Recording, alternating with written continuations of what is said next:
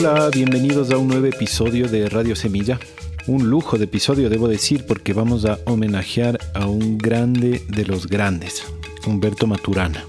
Un chileno científico, filósofo, biólogo multidisciplinario que murió recientemente a sus 92 años y que dejó un aporte fundamental para todos los que nos gusta andarnos preguntando sobre el misterio del universo y el origen de la vida. Y para hablar de esto no se me ocurre una persona más indicada que nuestro invitado de hoy, Ronald Sistek. Ronald es facilitador de procesos humanos en colectivos y organizaciones. Se especializa en metodologías de aprendizaje transformativo y manejo de proyectos regenerativos. Es académico y es chileno, todo aquello lo convierte en un inevitable conocedor y seguidor de Maturana. En esos caminos fue que nos conocimos en un entrenamiento de diseño de proyectos sostenibles con Dragon Dreaming en el Manzano, en el Bio Bio en Chilepo, facilitado por el gran John Croft, Lisandra Barbuto y él, Ronald. Al año siguiente organizamos un curso de lo mismo aquí en Ecuador, en la comuna de Rianón, en Malchinguí, en el 2016. Y luego participamos juntos de un círculo de apoyo para proyectos regenerativos, que por cierto fue muy útil. Actualmente tiene varios proyectos andando. Es anfitrión del podcast Cuando la Tierra habla, que está buenísimo. También anda dedicado a la agricultura regenerativa biointensiva. Lo pueden buscar en Instagram como arroba huertanativa.cl. Y para nuestros queridos oyentes chilenos, que son un porcentaje importante de nuestra audiencia, Ronnie es gerente de una empresa de venta al por menor de productos orgánicos y naturales llamada Aldea Nativa. Búsquenlo en aldeanativa.cl. Y para temas de educación, talleres, metodologías, charlas, visiten círculodeapoyo.org. También Ronnie tiene un TED Talk en Paysandú que se llama Reinvención y Regeneración. Les recomiendo que lo vean. Por el fallecimiento de Maturana, que fue hace como un mes, quisimos abrir este espacio para compartir su pensamiento y su filosofía, para hacerla llegar a más gente que todavía no conoce su trabajo, porque personalmente pienso que nos brinda herramientas esenciales para atravesar este gran cambio que estamos experimentando como planeta y como humanidad. Son herramientas que nos ayudan a reflexionar, a colaborar, a construir comunidad, a resolver conflictos, sanar heridas internas y colectivas y a liderar desde el amor y la confianza. Antes de dejarles con la entrevista, quiero mencionar algunos detalles técnicos. Primero, pedirles que donde sea que escuchan este podcast, se suscriban para que les notifique cada que publicamos un nuevo episodio. Y si su aplicación les permite, como Apple Podcasts, eh, que nos ayuden dejando una calificación, una reseña. Así el podcast se hace más visible y podemos llegar a más personas. Si se quieren comunicar con nosotros, no duden en hacerlo. Nos pueden escribir a radiosemilla.redsemillas.org. Estamos también en Twitter como arroba semilla-radio. Espero que les sea útil esta conversación, que la disfruten. Les presento a mi buen amigo Ronald Sistek.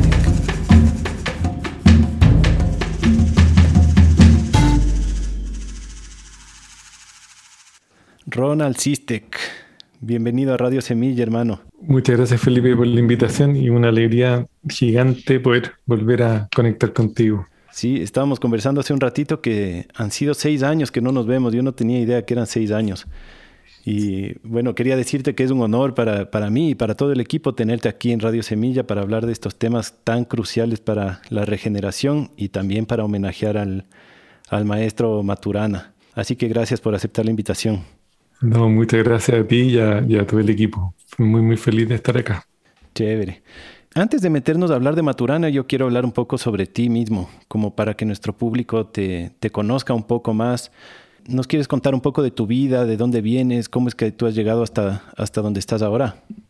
Eh, vamos a tratar de ser breve. bueno, soy, soy hijo de, de papá eh, checo y, y mamá chilena. Tengo además una experiencia colectiva desde mi nacimiento porque tengo un hermano gemelo y un hermano mayor. Somos tres hijos y estos par de ancestros inmediatos bien particulares, bueno, todos son particulares, pero fue muy bonito como ser testigo de crecer en una familia de un inmigrante y, y una persona más bien del sur de Chile como mi mamá.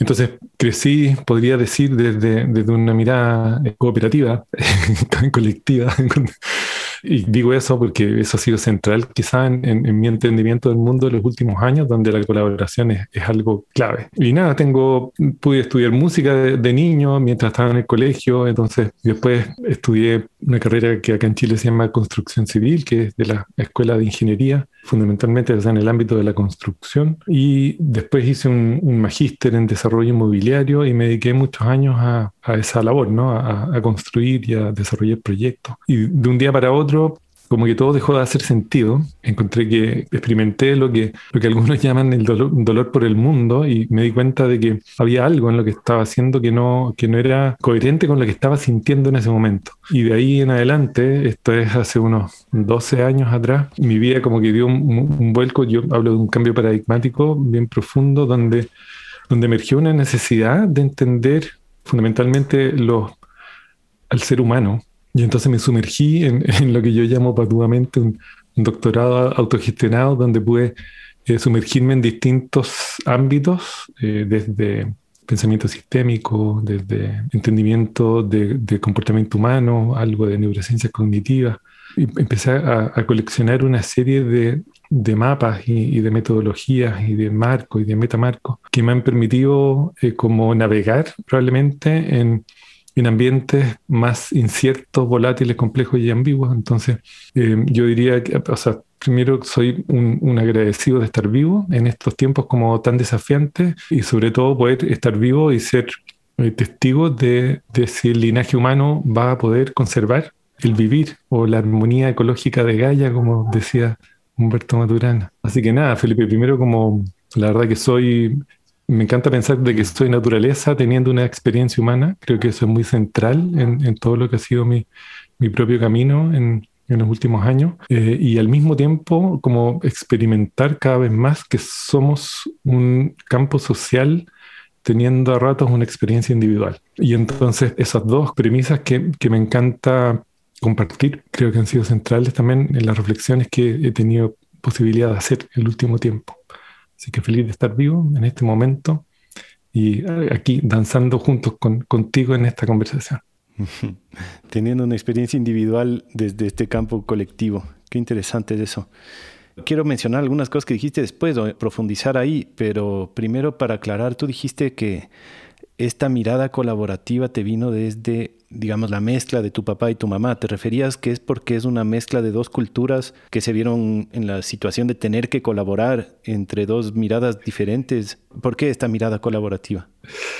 Sí, o sea, primero la mirada de mi papá yo creo que más, más bien una mirada eh, intercultural, ¿no? Como, como dos culturas que, que se ponen a, a convivir. Pero la mirada colaborativa la decía respecto de mi hermano gemelo, porque cuando uno tiene un hermano gemelo, estás eh, muchas veces em, en esa tensión permanente de tener que compartir y de tener que desarrollar estrategias para la supervivencia. Entonces, siempre me acuerdo de un momento, mi hermano mayor, bueno, siendo tres hombres, siempre como las soluciones a los problemas eran muchas veces físicas, ¿no? Entonces, eh, mi hermano mayor tenía una gran envergadura, entonces era muy fácil para él controlar ese tipo de situaciones hasta que desarrollamos la estrategia colaborativa de poder enfrentarlo en conjunto. Eh, y eso fue un gran descubrimiento, ¿no? Como la cooperación eh, el ejemplo es un poco violento, pero, como, como, la colaboración y la cooperación se puede manifestar, y, pero sobre todo lo digo por, por el acto de, de compartir, de, de, dejar aparecer al otro, de permitirle un lugar. Eh, mi, hermano gemelo tiene, tiene, como más personalidad que yo, entonces desarrolló en mí la capacidad de muchas veces estar detrás, observando y desarrollando una paciencia a ratos bien infinita. Eh, mm. Entonces, nada, muy agradecido de la vida y, y, evidentemente de que, de que es una relación muy simbiótica, ¿no? Somos gemelos univitelinos y por lo tanto compartimos eh, ADN, somos como muy, muy parecidos en muchas mm. cosas y eso ha hecho, por ejemplo, que en el tiempo pueda subsistir estrategias de humor como estrategia de resiliencia fundamental en nuestra relación eh, y eso ha sido muy bonito. Mm. Yo he escuchado muchas veces que los gemelos a veces pueden experimentar casi como una identificación en el otro, ¿no? Tengo unos amigos que son gemelos que el uno decía que le pasó algunas veces que al uno le dio el síntoma y al otro le dio la enfermedad. Así como que puedes tú tener una experiencia desde el otro, desde el cuerpo del otro. ¿Tú tienes algo parecido con tu hermano o no? Sí, hay, varias historias eh. Una vez veníamos, me acuerdo, en, veníamos corriendo a la casa de vuelta porque había toque de queda en la, bajo el régimen eh, militar, ¿no? Veníamos un poco asustados porque eran, eran, más allá de las 12, había toque de queda a las 12, y yo venía, yo, en la vereda yo iba corriendo delante de él, y de repente me da una, una puntada en la cabeza, y tuve, o sea, fue tan fuerte que tuve que parar. Me paro, me doy vuelta, para contarle a mi hermano y él se había enterrado la punta de, una rama de un árbol en, ese lugar. Fue muy curioso, eso siempre lo, recordamos. Pero y, más allá de eso, como que desde la fisiología, ¿no? Se nos cayeron las mismas muelas eh, en la misma semana, decíamos las mismas cosas al mismo tiempo en la mesa. Hay cosas bien curiosas y bien particulares. Yo de mirarlo sabía cómo estaba. Es como mm. que también hay una percepción mucho más aguda del entendimiento del otro. Entonces, muy interesante eso también. Qué loco.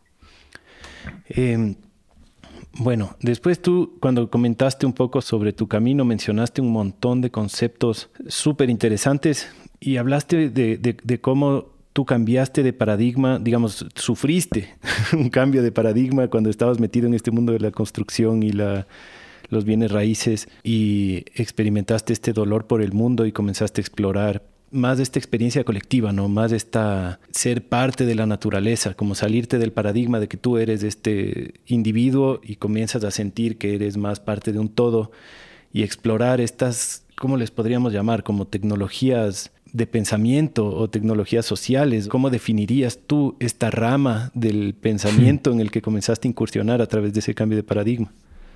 Sí, fue, muy interesante, Felipe, porque me di cuenta de, varias cosas. Una de ellas era que normalmente las problemáticas en los proyectos tenían siempre un componente humano.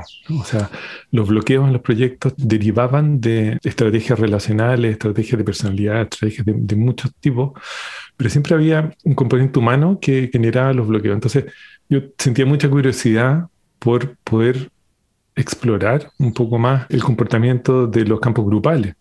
Entonces ahí nació como esta necesidad, por un lado, de, entender eh, al ser humano en sus dinámicas. Y por otro lado, lo que me pasó fue que entendí también de que o mucho de lo que hacemos muchas veces lo hacemos inconscientemente del nicho ecológico donde hacemos lo que hacemos.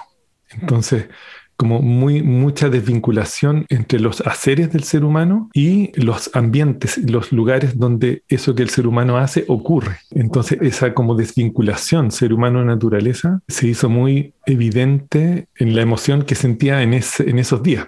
Entonces, como esas dos cosas fueron muy relevantes. Entonces, cuando yo hablo de sentir dolor por el mundo, es como realmente entender de que hay muchos subsidios en los desarrollos empresariales, organizacionales, comunitarios, que son pagados por el mundo natural, por las futuras generaciones y por las comunidades marginales.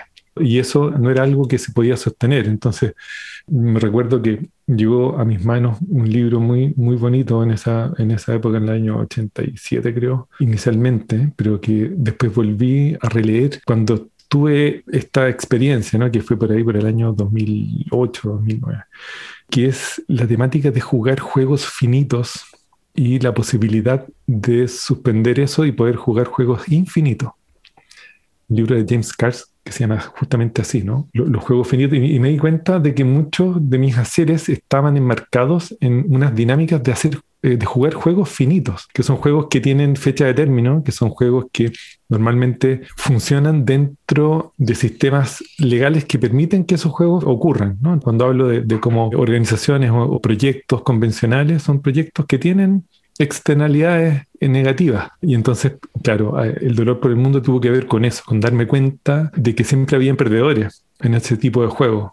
Entonces, cuando se, había un desarrollo inmobiliario, desde el momento en que alguien pinchaba una propiedad para hacerse de un conjunto de metros cuadrados para poder construir un... Siempre había alguien que llegaba primero y que el resto entonces perdía.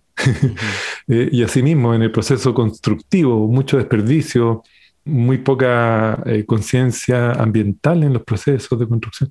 Eso ha ido mejorando en el tiempo, pero todavía falta mucho. Entonces, hubo un momento en que dije, bueno, esto, me hace feliz hacer esto, me siento bien haciendo esto, y la respuesta era negativa. Entonces dije, no, puede ser que esta sea la única manera de jugar.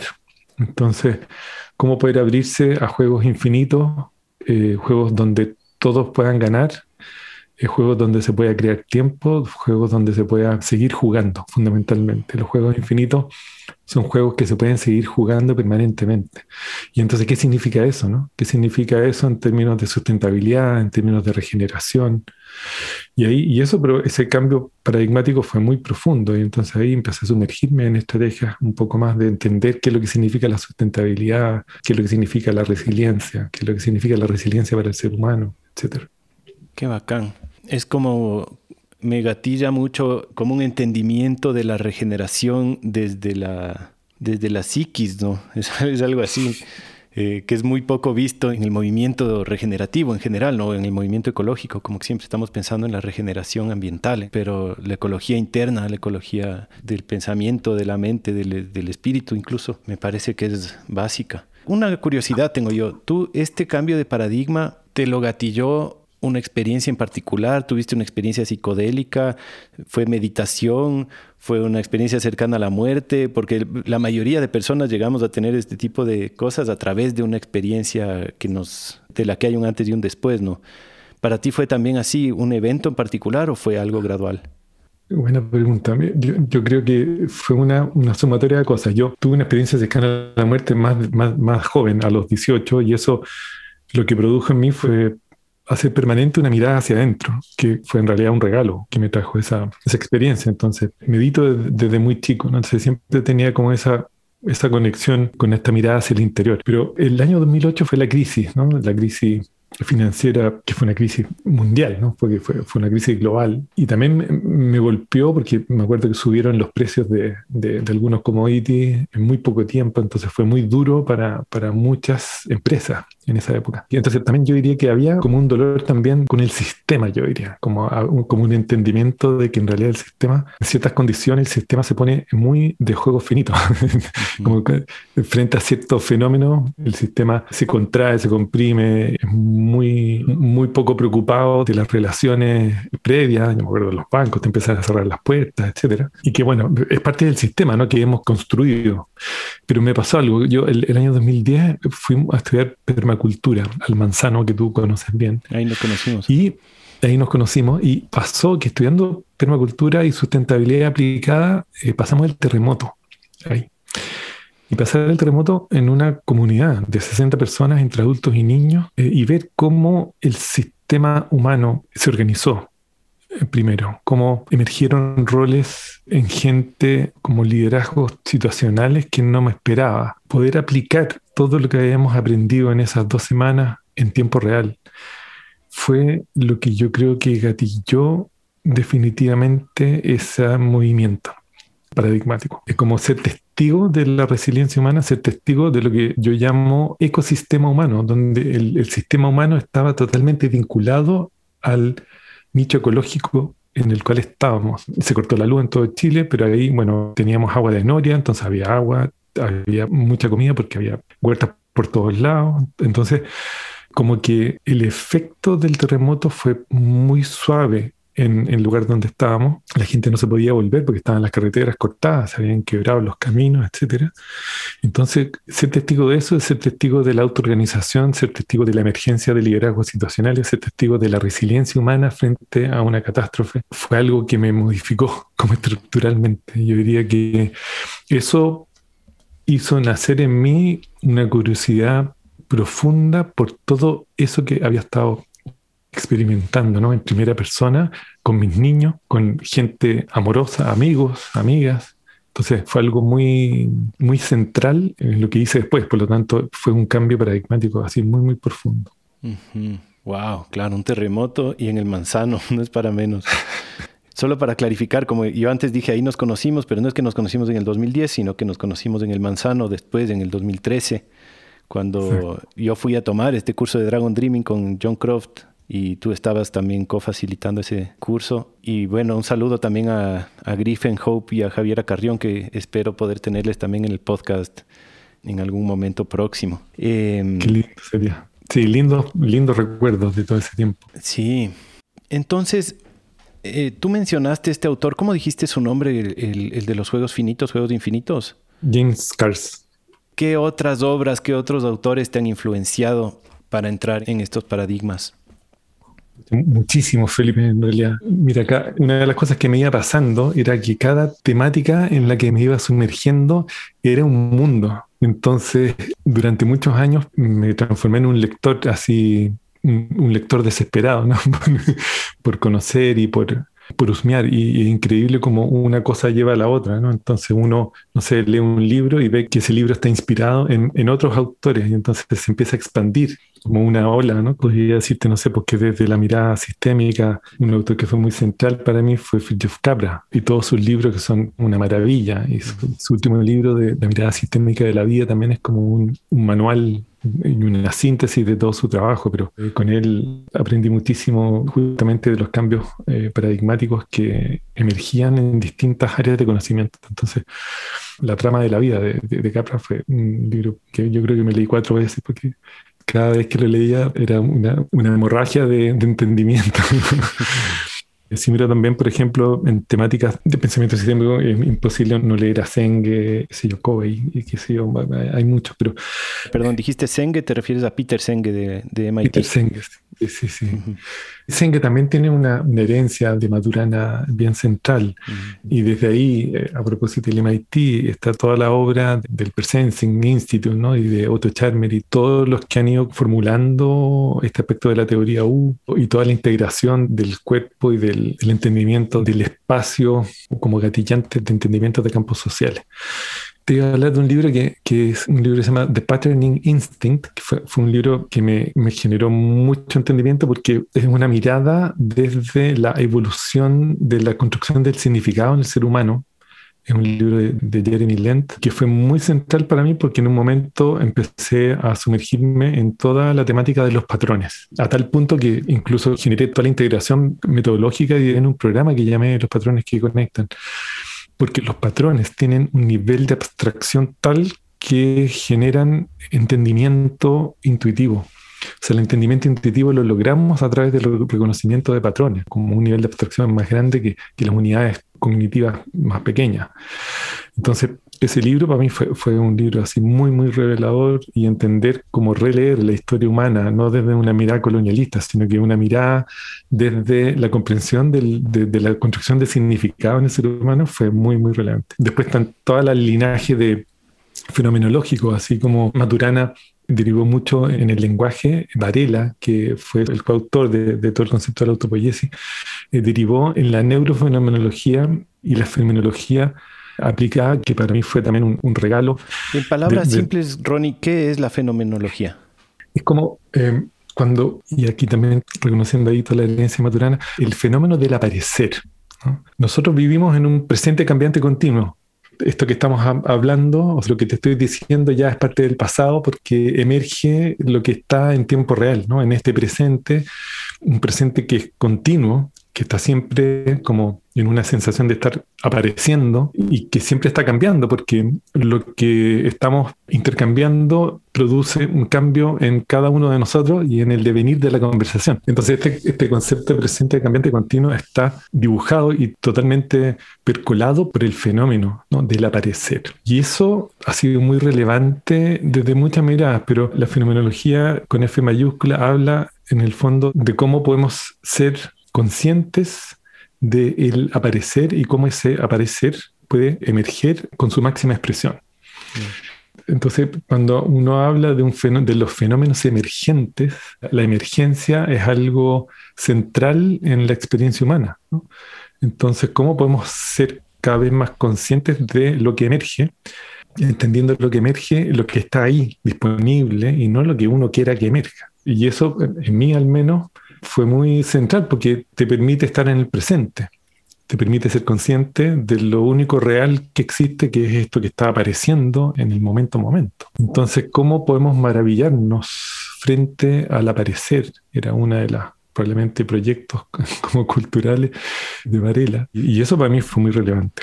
Igual, entonces, y eso, yo me recuerdo leyendo El Árbol del Conocimiento y, y, un libro muy, muy bueno de Varela, que es El fenómeno de la vida, donde donde entre otras cosas como que va develando que este proceso este movimiento que va cambiando momento a momento y cómo el yo no es algo ni sustancial ni no sustancial y cómo la mente y la conciencia no está concentrada en el cerebro, sino que es una condición repartida entre el cerebro, el cuerpo, nuestros contextos inmediatos, que son nuestros nichos ecológicos y las herramientas más usadas. Entonces, como que cada cosa es un mundo. Entonces, la fenomenología en sí misma es un, es un mundo y es muy central, al menos desde mi trabajo, cuando hablamos de entender o de reflexionar en tiempo real, la reflexión eh, desde la retroalimentación en tiempo real eh, pasa a ser una herramienta extraordinaria por ahí desde las temáticas de la fenomenología y la cognición, después en las temáticas del aprendizaje. Me gusta mucho una, una línea de las dimensiones transformativas del aprendizaje para los adultos, que viene de un, del linaje de Jack Mesirow y de Steven Sterling y del mismo William James. Y de ahí, no sé, ecología profunda, que ha sido otro tema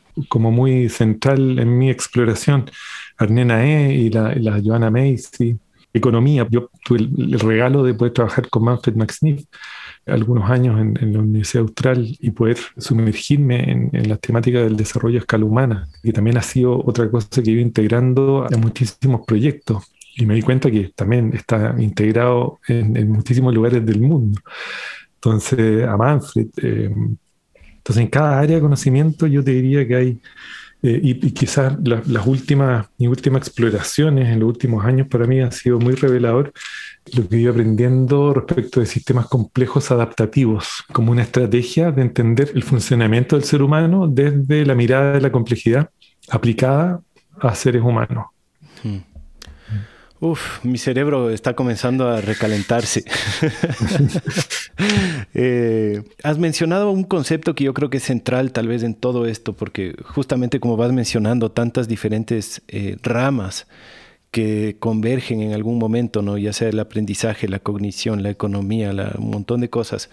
Quisiera que definamos un concepto que es el pensamiento sistémico y también que está a la par de la teoría de los sistemas vivos, porque creo que eso como que nos puede ayudar a poner un contexto, ¿no? De decir, ¿por qué estamos hablando de tantas diferentes cosas y a la vez estamos hablando de la misma, ¿no? Si es que todo de alguna manera forma parte de un sistema. ¿Podrías tratar de, definir lo que es el pensamiento sistémico y la teoría de los sistemas vivos en un lenguaje como accesible? bueno, tratemos.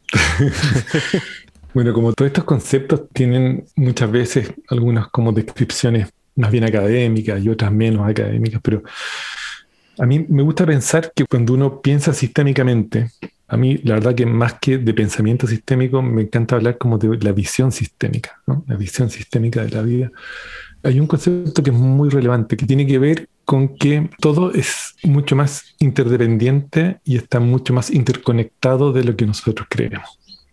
Entonces, cuando hablamos de una visión sistémica de la vida, tiene que ver con ese reconocimiento de que muchas veces los fenómenos no son aislados unos de otros. Entonces, cuando vemos la situación actual, ¿no es cierto?, de sobrecarga y de colapso ecosocial, si la miramos desde una mirada sistémica, podríamos decir que la crisis de salud producida por el COVID no está separada de la crisis ecológica, que no está separada de la crisis social y que no está separada de la crisis política ni de la crisis institucional. Entonces, cuando hablamos de una, de una visión sistémica y de un pensamiento sistémico, hablamos de la profunda interconexión e interdependencia de todos los fenómenos. Y eso y cómo esta mirada sistémica eh, permite la integración y la circularidad de muchas cosas. Por ejemplo, cuando uno habla de pensamiento sistémico y de visión sistémica, uno intenta integrar un pensamiento lineal a un pensamiento ecológico. Eh, uno intenta integrar lo cuantitativo con lo cualitativo. Uno intenta integrar lo que puede ser medido a lo que puede ser mapeado. Y, entonces, de esa manera podemos tener eh, lo que algunos llaman zoom out o sea, ser participantes y ser observadores de los mismos fenómenos. Así podría, como quizás, definirlo. De un sistema vivo, y aquí introduzco el pensamiento también de Maturana y otros, un sistema vivo puede observarse desde múltiples perspectivas, pero hay tres que son bien centrales. Es que un sistema vivo puede observarse como estructura, que normalmente es disipativa, que significa que interactúa, que no es un sistema cerrado, sino que es abierto a perturbaciones desde el exterior. Uno lo puede describir como un patrón de organización, porque todos los seres vivos se organizan de una manera particular. Y una tercera manera de observar un sistema vivo es desde la mirada de los procesos. Hay muchos que hablan de que un sistema vivo también se puede describir desde la inteligencia o de la mente del sistema. Entonces es muy interesante esto porque los sistemas vivos son sistemas autopoyéticos. Entonces, una, la condición fundamental, y aquí emerge el trabajo de Maturana y Varela, eh, de un sistema vivo es que se autoproduce. Y esa autoproducción es un proceso cíclico que representa ciclos de síntesis recíprocas en un flujo de moléculas. O sea, si vemos los sistemas vivos desde la mirada biológica, eh, la podemos describir así, y que son sistemas que se autoproducen. Entonces, esa autopoiesis es una condición fundamental para la descripción biológica de un sistema vivo. Para esa autopoiesis molecular, y esto fue otro gran descubrimiento, y para mí quizá uno de esos regalos eh, fundamentales del trabajo de Maturana y Varela en este caso, es que el vivir como proceso es un proceso de cognición. Entonces, el proceso de vivir no está separado del proceso de conocer. Y esa circularidad entre vivir y conocer es fundamental para entender el aprendizaje, para entender también la coevolución histórica. Y aquí mezclando mi propio trabajo con esto, para mí fue eso tan central en esto que hoy día estoy sumergido, que tiene que ver con una circularidad también muy necesaria en estos tiempos como disruptivos y de incertidumbre grande, que tiene que ver con el hacer sentido como una circularidad profunda junto con el construir significado. Hacer sentido y construir significado en una circularidad. Eh, nosotros como seres humanos durante los últimos 12.000 años hemos estado concentrados en construir significado. Necesitamos construir significado de todo, ¿no? Y eso en los últimos 100 años se ha visto profundizado por una necesidad desde el razonamiento lógico, que entre otras cosas también ha quedado limitado porque no todo lo podemos comprender desde el razonamiento lógico podemos desarrollar modelos, que es muy útil, pero hoy día, dada la complejidad de los sistemas y los contextos, eh, necesitábamos comenzar a reconectar con el hacer sentido. Y ese hacer sentido se hace desde niveles mayores de abstracción, como por ejemplo el reconocimiento de patrones. Entonces es una circularidad entre hacer sentido desde el entendimiento intuitivo y el construir significado desde el razonamiento lógico.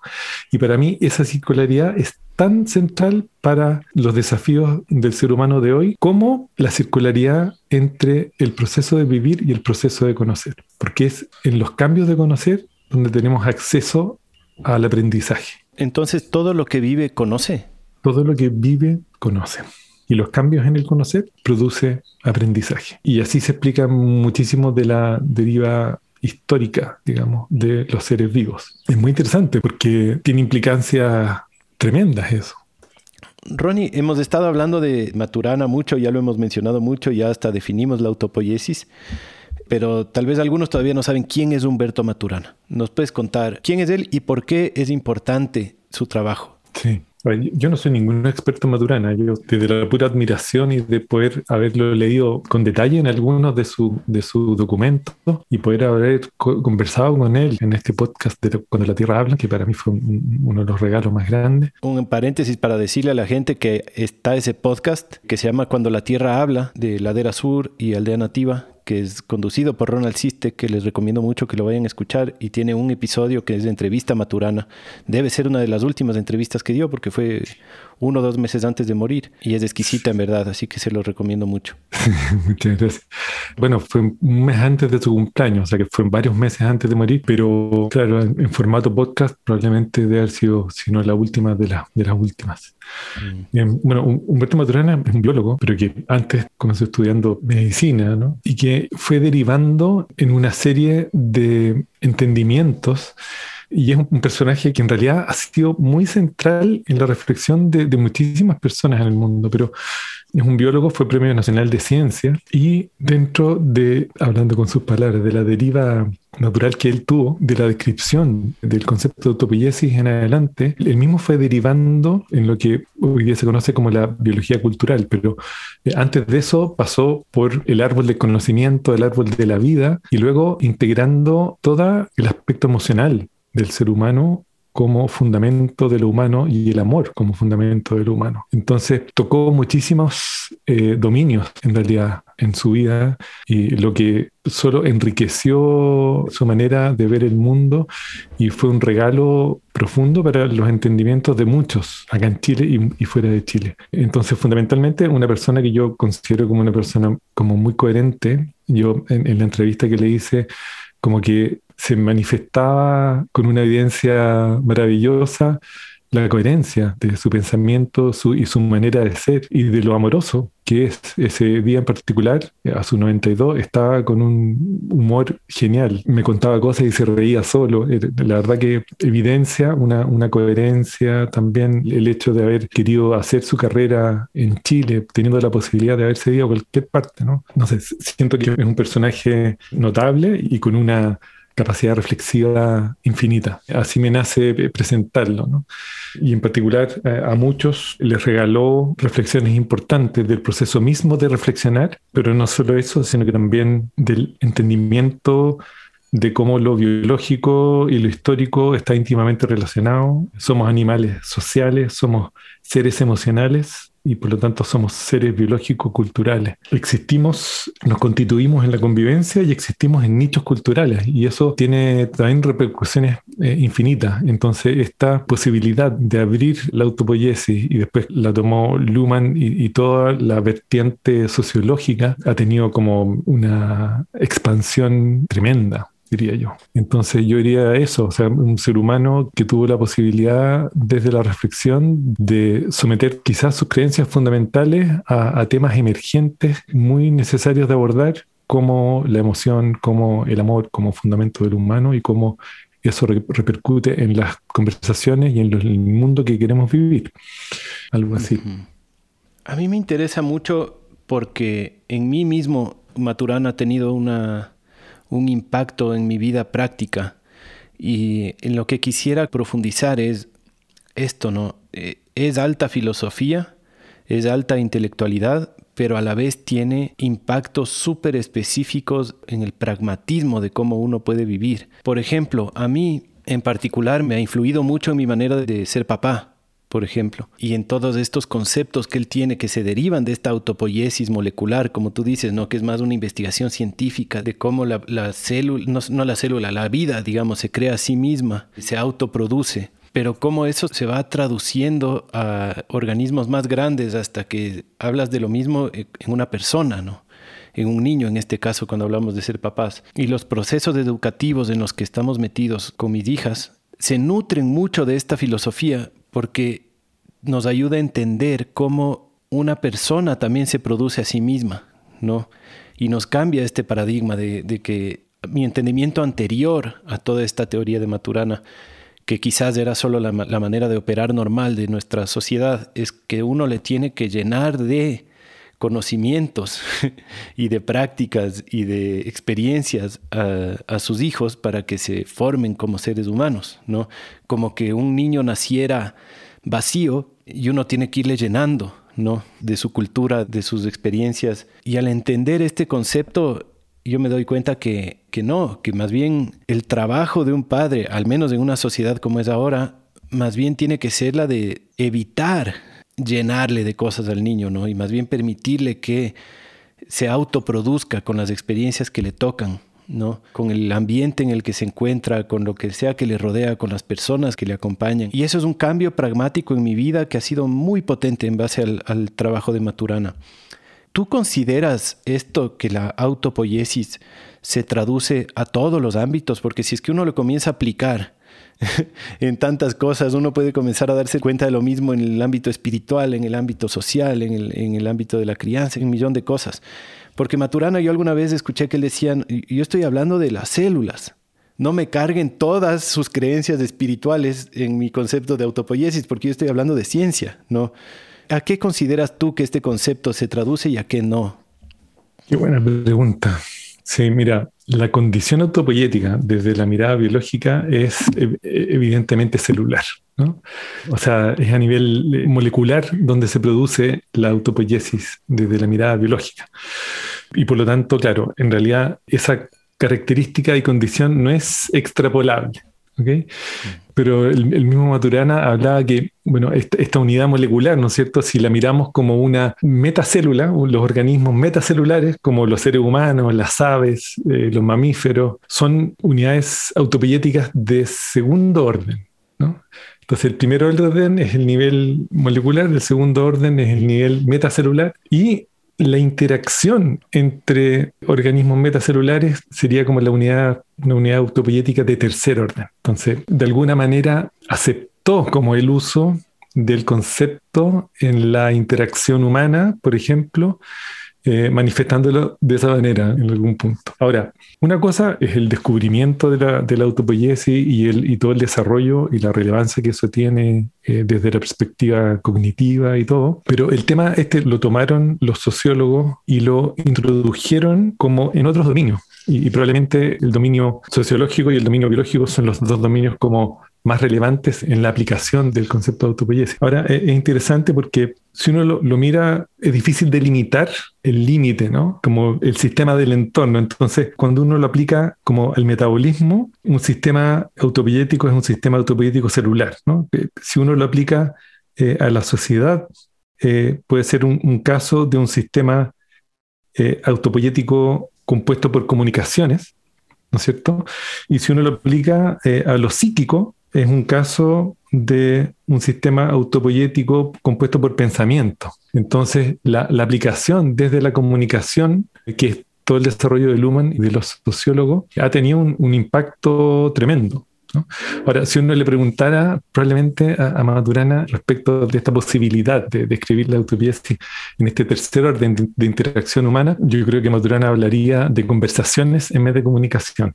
Entonces, desde esa mirada, creo que este concepto que, que trae del acoplamiento estructural tiene que ver con las conversaciones y cómo desde las conversaciones uno en realidad puede producir algo en un sistema. Entonces creo directamente, yendo a la pregunta, que a mí muchas veces me hace sentido este concepto como estrategia para poder comprender e impactar, generar agencia en sistemas sociales. la, conversación como una unidad clave, ¿no? Y ahí eh, emergen otros conceptos que cuando uno conversa, ¿no? O teoriza, todas las teorías se fundamentan en emociones y somos seres emocionales y, el concepto del amor, porque hasta ese nivel llegó el Maturana, ¿no? a decir, bueno, pero ¿qué es amar? ¿no? Amar es dejar aparecer, decía, y amar es ver al otro como un legítimo otro. Y eso tiene consecuencias y tiene efectos sociales muy profundos, porque eso implica que yo, si te dejo aparecer y te legitimo como un legítimo otro, suspendo una cantidad de cosas en mí para poder reflexionar contigo y dar vueltas juntos desde las conversaciones. Entonces es muy bonito que independiente de que quizá desde la autopoiesis no conceptualiza más allá del mundo biológico, pero el devenir de su pensamiento, incorporando la emoción, incorporando el amor como fundamento del humano, y en esa descripción de legitimar al otro y del dejar aparecer, se produce toda una filosofía del comportamiento humano que es maravillosa, ¿no? Y, eso que tú describes en, en, la educación, o sea, estos conceptos se han llevado a la educación y se han llevado a un montón de otros dominios con una coherencia bastante alta, diría yo. Claro, al relacionamiento en general, yo diría, ¿no? Que también deviene en un impacto en la psicología, de alguna manera. Al menos en mí personalmente, ¿no? Como decía, esto de la educación es una, pero en general son todos los relacionamientos, ¿no? Cómo es que le dejas aparecer al otro. En la relación de pareja, eso, por ejemplo, es, es muy potente, ¿no? Como ahí es donde uno se encuentra con todos sus eh, sus dificultades para dejar aparecer al otro, ¿no? Para que el otro cumpla con las expectativas que uno tiene. Exacto. Y, claro que, digamos, tiene su impacto sociológico en el sentido de que si es que eso se aplica a un nivel sociológico, claro, la humanidad puede sanar muchas cosas, pero yo primero lo siento como un impacto psicológico en mí mismo, porque es una reflexión terapéutica, ¿no? Es como, ¿cómo me regreso a ver para ver si es que le estoy dejando aparecer al otro o no?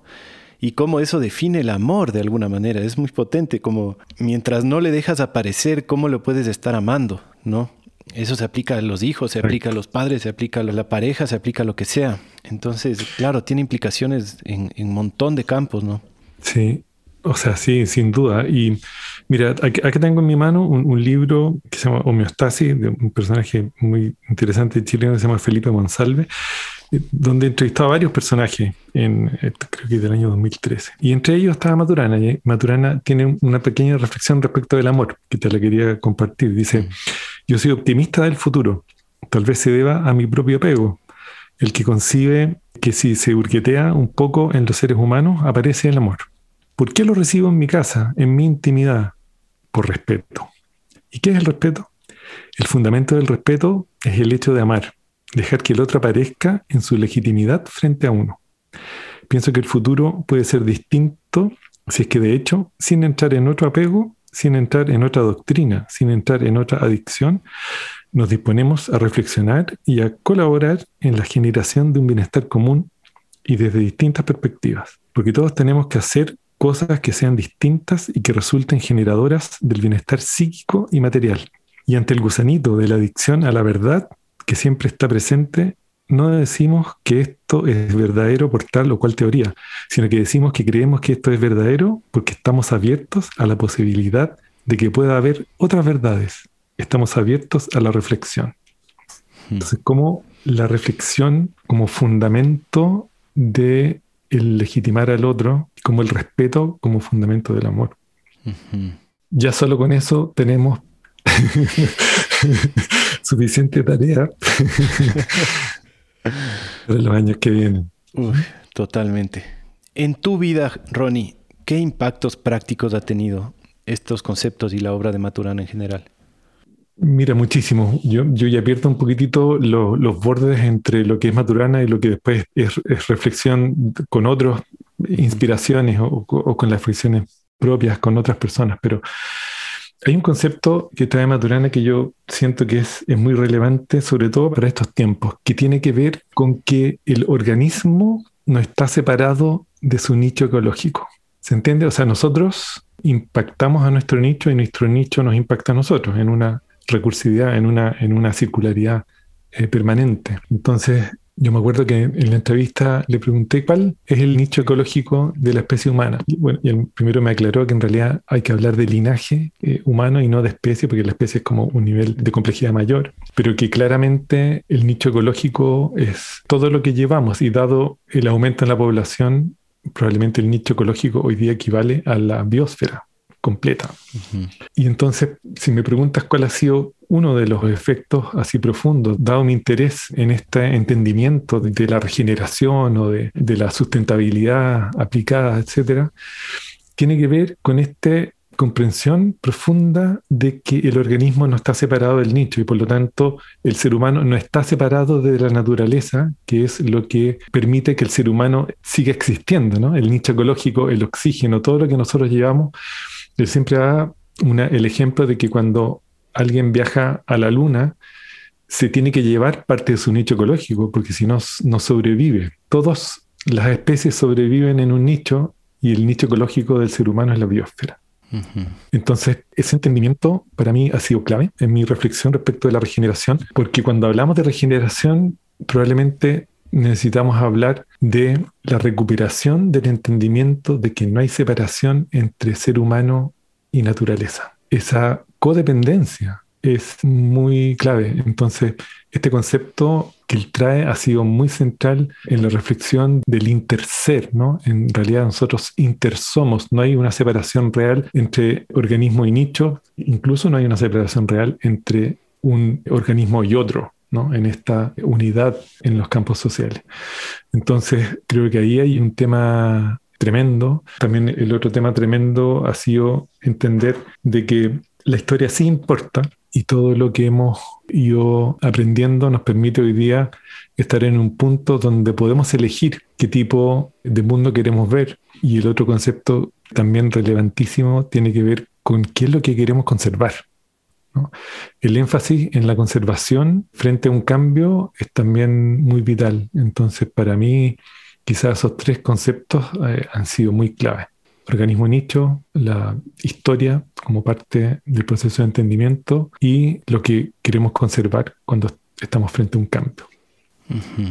Ahora, eso me pone a pensar que percibo como un conflicto entre el concepto de la autopoiesis y la inevitable interdependencia del organismo y el nicho, ¿no? ¿Cómo es que la célula se produce a sí misma? En verdad también el nicho produce la célula y la célula produce el nicho, ¿no? Digamos, ¿dónde está el límite? Porque, claro, la célula es un ejemplo finalmente, pero de la célula para abajo hay tal vez infinitas dimensiones y de la célula para arriba tal vez infinitas dimensiones. Entonces, ¿hasta qué punto la Tierra es una célula autopoyética? ¿O hasta qué punto el universo es una célula autopoyética? ¿O el, electrón es autopoyético? ¿No?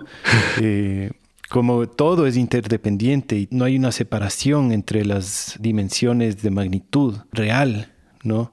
Como que la vida misma es una sola infinita autopoiesis.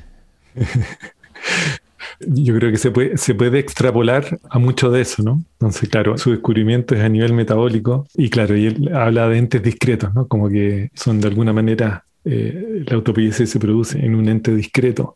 Sin embargo, como estructura, es una estructura disipativa que está en permanente coevolución con su nicho. En el fondo, más que hablar de autopoiesis, yo hablaría de coevolución entre el organismo y el nicho.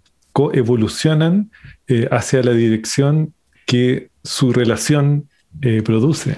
Es como el acoplamiento estructural que nosotros tenemos desde una conversación va evolucionando hacia una dirección, ¿no? dada producto de las interacciones. Entonces, claro, si uno se pone a nivel metafórico, se puede aplicar, pero claro, a nivel del entendimiento metabólico, probablemente un poquitito más discreto su aplicación, su, su operación. Pero yo comparto en que esta permanente interacción entre organismo y nicho va a generar un intercambio permanente que produce la, coevolución hacia un, hacia un lugar. Pero una interacción y un intercambio de alguna manera asumen una independencia. Eh, separarlos y, asumir que interactúan los pone eh, hmm. casi como independientes.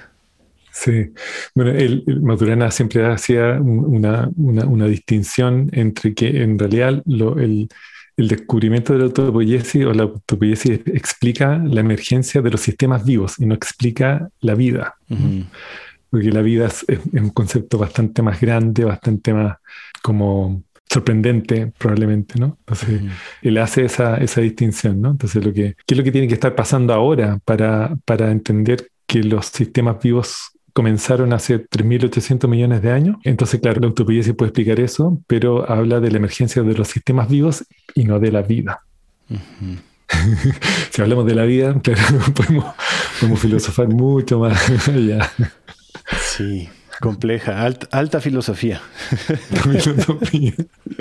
no sé, Ronnie, si es que tal vez hay algo importante que yo no te estoy preguntando al respecto de estos temas que tú quisieras compartir. Yo diría quizá me, me, yo tengo acá otro, otro libro, que es el último libro que alcanzó a escribir eh, Maturana con, con Jimena, la Biblia que se llama La Revolución Reflexiva. Y parte en un, en un capítulo específico cuyo nombre es Tiempo de Encrucijadas, ¿no? a propósito de, de este tiempo de encrucijadas en el que estamos este como gran cambio en el cual estamos, quería leerte un, par de párrafos que lo encontré muy interesante, que dice, a propósito de, la regeneración, ¿no? de, esta temática que tanto nos apasiona a ti, a mí y a tantos. Dice, lo que proponemos es generar a través de la reflexión esta nueva era eh, en la cual volvamos a conversar y empecemos a salir de la apropiación. Una en que empecemos a generar proyectos comunes y a co-inspirarnos recuperando la coherencia con el mundo natural.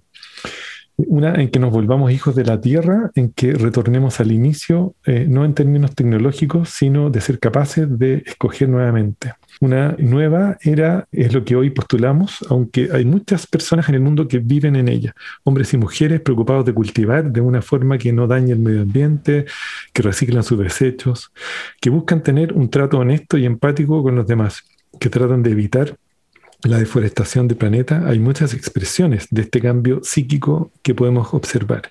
Solo tenemos que abrir los ojos. Toda persona que ha vivido en este planeta ha sido parte de una era psíquica marcada por la cultura imperante y por la tecnología disponible. Nosotros aspiramos a un cambio hacia una en que recuperemos la conciencia de nuestro lugar en el planeta. Como no podemos borrar eh, lo que hemos vivido, para lograrlo requerimos de un propósito, hacerla aparecer no como una teoría más, sino como la elección de un modo de convivir en la conservación de la honestidad, el mutuo respeto y la colaboración de un proyecto común de conservación y cultivo de la convivencia armónica. Yo quería leerte eso porque como que en esos párrafos como que se resume el imperativo de la regeneración y una, una estrategia que tiene que ver con el poder colaborar genuinamente en reubicando nuestra presencia humana en la Tierra. Mm. Qué bonito. Esto es trabajo que él hace con Jimena Dávila, con quien tienen el Instituto Matrística, ¿verdad? Sí, exacto. Matrística, y sí, yo pucha, tengo la suerte de conocer varias personas que trabajan o que han trabajado ahí. Soy bien amigo de, Sebastián Gaguero, hijo de, Jimena, y muy lindo el, trabajo que hacen. Abrir conversaciones en organizaciones, en comunidades, y ahora también como tomando el concepto de la regeneración y cómo irlo aplicando también desde la interacción humana. Eh, muy lindo trabajo. Qué lindo. Me, quedan resonando algunas palabras como del párrafo que dijiste, pero en general de la obra de Maturana, que es la una, la coherencia, ¿no? Tan básica en tantos sentidos. La otra, la armonía. Y por último, esta capacidad que tenemos de reflexionar que nos permite de alguna manera proyectarnos, ¿no? buscar esta coherencia, esta armonía, esta regeneración, que si bien no tenemos un completo libre albedrío, hay una especie de luz en la proyección, en la intención, en la reflexión. Es como un acto de esperanza, ¿no? De a pesar de saber que uno no tiene un completo libre albedrío, que sí tiene una capacidad de proyección, una capacidad de reflexión y una intención de regeneración. Y ojalá una posibilidad de regeneración. ¿Cómo es tu optimismo al respecto de este futuro próximo? hay días que amanezco optimista y hay días que amanezco pesimista. Cuando la evidencia sigue sumándose, ¿no? De los estados de sobrecarga eh, en todo nivel. Pero yo me recuerdo cuando le pregunté a Humberto Maturana eh, cuál era su deseo, Y me dijo, mira, mi deseo es la armonía ecológica de Gaia. desde nuestras reflexiones y desde nuestra capacidad de elegir, podemos elegir la armonía ecológica de Gaia si nos ponemos de acuerdo y somos capaces de tomar decisiones e implementarlas. Entonces, eh, mirándolo desde esa perspectiva, me da esperanza. Me da esperanza de que logremos reconectar con la reflexión profunda respecto de esta vinculación profunda entre organismo, linaje humano y nicho ecológico biosfera. Incluso él hablaba de la armonía entre la antropósfera y la biosfera. Eh, ¿Cómo sería el mundo si consideráramos esa armonía en las decisiones que se toman día a día? Probablemente ahí habría un camino para la regeneración y para la restauración ecosocial y para la restauración de la dignidad humana y no humana. Qué bonito esa frase. Comparto mi deseo profundo por la armonía ecológica de Gaia. Qué bonito, que viva, que viva Maturana, que viva su sabiduría. Sin, duda va a seguir viviendo en, mucha gente y, eso en la memoria colectiva, sin duda. Sí, y lo otro que me, surge, Felipe, es como liberarnos del miedo, ¿no? ¿Cómo podemos eh, recuperar desde la mirada social los campos sociales de confianza? ¿No? Yo diría, mira, no, no, sé si lo vamos a lograr como linaje eh, subsistir en un nicho ecológico que estamos destruyendo, pero sea que lo vamos a lograr o sea que no lo vamos a lograr, Ojalá que lo que sea que hagamos, lo hagamos sin miedo. Así, en la confianza y en el amor, que donde su fundamento es totalmente la confianza. Mm. Entonces siento que cuando hablamos de regeneración necesitamos abrir conversaciones respecto de los campos sociales de confianza para poder liberar la creatividad, que es muy difícil de liberar en campos sociales de miedo. Entonces, sea lo que sea que hagamos, que sobrevivamos o que no, hagámoslo sin miedo, como reconociendo la belleza ¿no? que hay en el poder vivir sin miedo. Claro, la confianza de que la vida sabe lo que hace, ¿no? O si no sabe lo que hace, por lo menos hace lo que hace, independientemente de que uno tenga miedo o tenga confianza. Qué bien, claro, celebro, celebro esa confianza en la vida. Y mm, eso creo que nos deja también un, un mensaje. Esto de dejar aparecer al otro incluye todo lo que el otro pueda traer. Eso no, quiere decir eh, no poner tus límites claros, ¿no? Como bien decía el mismo Maturana, es parte del amor, decirle claramente al otro cuáles son tus límites. Pero Es una transgresión cuando uno pone la expectativa de lo que el otro debería estar pensando o queriendo. Me inspira esto que tú dices, ¿no? Digamos, nosotros luchamos por la regeneración, ¿no? Hay otros que luchan por el desarrollo y tal vez es parte importante de la confianza y del amor, dejarle aparecer al otro con lo que sea que sea su agenda, ¿no? con lo que sea que sea su intención, con lo que sea que sea su visión, porque el momento en que nos atrincheramos, digamos, en nuestra creencia, que si bien es mi creencia y está súper arraigada de que lo que necesitamos ahora es esto, ¿no? Es, buscar la armonía ecológica de Gaia, luchar por la regeneración. Eso no quiere decir que yo tenga el derecho de transgredir el derecho del otro, de proyectarse hacia la, qué sé yo, irse a vivir a Marte, ¿no? Entonces es complejo cuando lo llevamos a esos niveles, ¿no? De mi lado yo voy a, a seguir tratando de practicarlo, ¿no? De dejar aparecer al otro con lo que, con lo que es, por más que yo crea que no es lo correcto. El, quizá un, secreto es que no solamente hay que dejar aparecer al otro, sino que hay que suspender lo que uno trae al dejar aparecer al, otro. Mm. Entonces, de esa manera podemos quizás tomar una decisión distinta a esa creencia arraigada que tú traes o que yo tengo. Claro, no, quizá no, uno lo puede dejar aparecer, pero si no logramos reflexionar, es difícil ponerse de acuerdo. Entonces, en la reflexión probablemente está parte del camino a la solución. Qué lindo. Con esto creo que podemos terminar, Ronnie. Estoy muy agradecido de esta conversación contigo. Siempre es muy iluminador y esclarecedor. Te agradezco profundamente, Ronnie, por haber venido. No, muchas gracias, Felipe, por la invitación. Fue, se me pasó muy rápido la hora. Una, una medida de la felicidad. se pasó muy rápido. Muchas gracias, Felipe, por, por la invitación y por, por tenerme aquí en tu programa. Gracias, Ronnie.